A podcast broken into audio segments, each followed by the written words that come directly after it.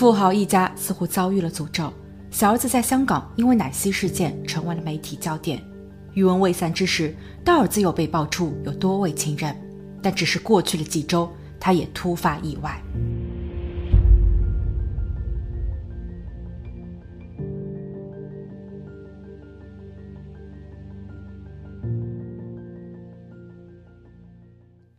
Hello，大家好，我是鬼灵异。在康涅狄格州有一个叫格林威治的小镇，它是全美最富裕的城镇之一。小镇的住宅平均室内居住面积高达五千平方米以上，所以有很多人也称这里为庄园小镇。小镇聚集了许多艺术家、金融人士和地产开发商。据2013年统计，小镇常住人口人均收入已经高达每年五百万美元。而今天的案件就发生于此。安德鲁·吉萨尔出生于新泽西的一个富裕家庭，他是家中的长子，下面有一个弟弟罗伯特和一个妹妹简。他们的父亲是一位化学工程师，早些年通过为打印机生产墨粉发家致富。他在教育中向来给孩子们灌输的思想是要努力奋斗，有竞争意识。他会经常拿两个儿子做比较，由于弟弟比哥哥更加的勤奋，所以也得到了父亲更多的宠爱。哥哥安德鲁必须更加拼搏。成年后的安德鲁在搬入了格林威治小镇后，开启了自己的房地产事业。通过不断努力，成为了该片区域最知名的房地产开发商。安德鲁还通过妹妹简的介绍，结识了在金融界工作的海莉，两个人一见钟情，很快就生下了一儿一女。可以说，安德鲁在事业和爱情方面两分手。但2003年时，安德鲁厄运连连。先是合伙人拿着相关的证据公然举报他，称他利用自己在董事会的便利以及财务总监的位置，暗地里建立空壳公司，通过为项目筹款融资，把近两百万美元的钱全部挪为私用。为此，安德鲁非常被动。仅仅过去了几周，安德鲁又收到了一个惊人的噩耗，那就是他的亲弟弟四十岁的银行投资家罗伯特在香港的公寓中不幸遇难。当年，弟弟罗伯特带着妻儿从香港回美度假，在这一段时期内，妻子南希与电器修理工迈克尔搞出了婚外情。罗伯特在返回香港后发现了这一问题，他通过律师正式向南希提出离婚。在公诉阶段，两个人就财产分配以及孩子的监护权产生了巨大的分歧。但由于南希出轨在先，收入也远远不及丈夫罗伯特，所以几乎没有胜算。为了夺得孩子的抚养权，南希决定孤注一掷。二零零三年十一月二日，南希将插有镇定剂的奶昔让六岁的女儿拿给了爸爸罗伯特。罗伯特根本没有提防，在喝下后慢慢失去了意识。而此时的南希则拿起了棒球棍。完事后，南希把丈夫卷入了地毯中，存放在了公寓的储物间。被捕时，南希辩称自己属于自我防卫。他不承认在奶昔中动了手脚，而是说罗伯特在滥用违禁品和酒精，并在服用过后失去了理智。他对妻子南希大打出手，甚至还要强迫发生某些关系。罗伯特是在南希的反抗过程中发生意外的。最终，这一场官司成为了香港史上最著名的涉外刑事案件。各大主流媒体连番报道，哥哥安德鲁倍感压力，他强忍悲伤，全权处理弟弟的后事。并在2005年时将南希送进了监狱，还获得了弟弟三个孩子的抚养权。回美后的安德鲁成为了家中唯一的儿子，他感觉自己背负千斤重担。由于弟弟非常成功，所以他的孩子们生活优越。他并不想降低这些孩子们的生活质量，所以他尤为操心。而与此同时，安德鲁在生意上因为先前的违规操作，现在仍然处于一个非常被动的局面。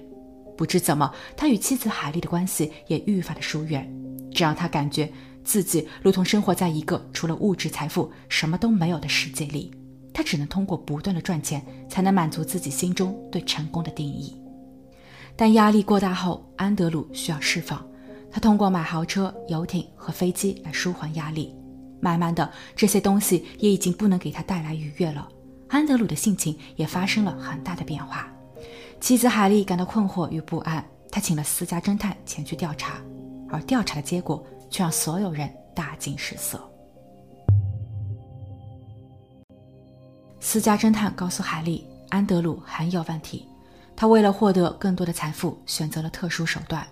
简单来说，为了获取更多的地产项目，安德鲁需要向银行申请抵押贷款。根据银行的规定，抵押的资产必须已经全额结算，但安德鲁并没有那么多的流动资金，于是他伪造了证明文件，从而骗取贷款，诈骗金额高达八百万美元。一些项目在开工建成后，安德鲁在不通知任何投资人的情况下卖掉了这些房产。从中获利四千多万美元，而这一些投资者中也包括了他的妻子海莉、海莉的父亲以及众多的亲朋好友们。可以说，安德鲁正在从银行和所有投资人的手里偷钱。有了钱后，安德鲁还在外面玩起了女人，而且是很多很多个女人。当这一些事情被曝光后，安德鲁被捕，并面临多项指控。他的父亲将他保释了出来。出狱后的安德鲁开始变卖自己的名贵手表、老爷车，试图偿还债务，减轻责罚。他也因此破产，变得一无所有，甚至因为拖欠了每月一万四千三百美元的房租，被房东下了逐客令，并要求他在二零零六年的四月搬离这里。妻子海莉也在同期提出了离婚。二零零六年四月三日周一，根据法院要求，安德鲁需要出庭接受关于他指控的判决书。但他没有现身。与此同时，一位搬家公司的工人致电了警局。他说，在刚过去的周末，他为安德鲁提供搬运服务，就快要结束了。原本是应该定在周一进行结算的，但当这一天他赶到豪宅准备收钱时，却在豪宅的地下室里发现了一具尸体，而此人正是安德鲁。探员立马赶赴了现场，这栋豪宅已经变得空空荡荡。穿过厨房，走下楼梯，绕过装有空调和供暖系统的房间后，警方看见了侧卧在地的安德鲁。他的手脚被绑住，头上蒙了一块布，嘴里也塞着一块，身边还有几个酒瓶和可乐罐。他的身上总共有五处伤口，胸前的三处是最致命的。初步判断离世时间在四月二日周日。经勘查，豪宅的门锁并没有被破坏，也没有人为闯入的痕迹。难道这是一起熟人作案吗？熟人，探员想到的第一个嫌疑人便是安德鲁的妻子海莉。但在约谈海莉时，海莉给出了不在场证明。当天，她与孩子们都在朋友家，朋友家的监控视频也能够佐证。不过，海莉向警方提供了三个人名，他们分别是安德鲁的商业合作伙伴帕里西、安德鲁最要好的朋友希尔夫以及建筑师格兰洛夫。他们三个人在安德鲁的骗局中损失巨大，都有嫌疑。当然，海莉也表示，这一场悲剧可能是安德鲁自导自演的戏码，因为他之前购买过人寿保险，总价值高达一千五百万美元，保险的受益人是他的几个孩子。安德鲁很清楚自己的未来很有可能在监狱中度过，所以会不会是他雇人伪造凶案？因为这样，他至少能够给孩子们留下点资产。当探员想要就海莉的这一猜测进行细问时，海莉的律师抵达了警局，他要求海莉保持沉默。随后，探员对海莉提供的三个人进行了调查。虽然这三个人都有不在场证明，但其中的一个人，安德鲁的好友希尔夫，似乎很有嫌疑。希尔夫非常有钱，黑白通吃。据他的女佣透露，他与海莉的关系也很不一般。另外，被害者安德鲁的妹妹简告诉探员，海莉曾表示，她对于丈夫安德鲁忍无可忍，在婚姻出现了纰漏后，她不想轻易的放过丈夫。那么，会不会有这种可能，是好友希尔夫帮着海莉雇人除掉了安德鲁？海莉的最后猜测可能是在欲盖弥彰。而随着调查的深入，探员还了解到，海莉所说的那一份人寿保险受益人是孩子。但根据保险的记录显示，海莉才是真正的受益人。那么，海莉为什么要撒谎？这其中又存在着怎样的猫腻呢？不久后，法医检测报告出炉，报告显示，安德鲁曾在过世前不久服用过违禁品。而根据保险公司的规定，受益人在离世时若体内存在违禁品，则不予理赔。那么这样来说的话，海莉以及朋友希尔夫。不可能从安德鲁的意外中获得一分利益，那么他们是否还有其他的动手理由呢？又或者说，真正的作案人另有他人？时间在不知不觉中过去了一年，关于安德鲁的案件仍然没有头绪。由于案发现场更像是熟人作案，所以探员依次与能够接近安德鲁的人进行了谈话，包括他的亲人、保镖以及佣人。在谈话的过程中，安德鲁的司机引起了探员的注意。他叫卡洛斯，来自于哥伦比亚，在案发的前两天一直与安德鲁忙活着搬家事宜，是已知的最后一个见到安德鲁的人。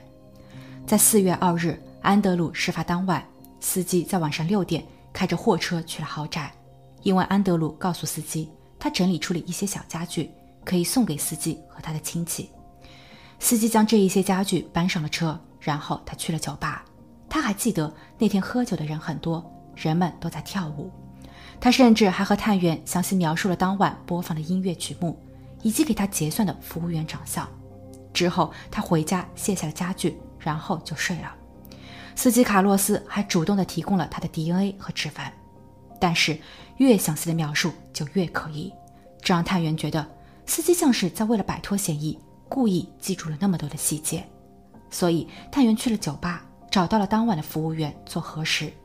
服务员回忆说，卡洛斯在那一天只在酒吧中待了十分钟，这样的一个不在场证明非常可疑。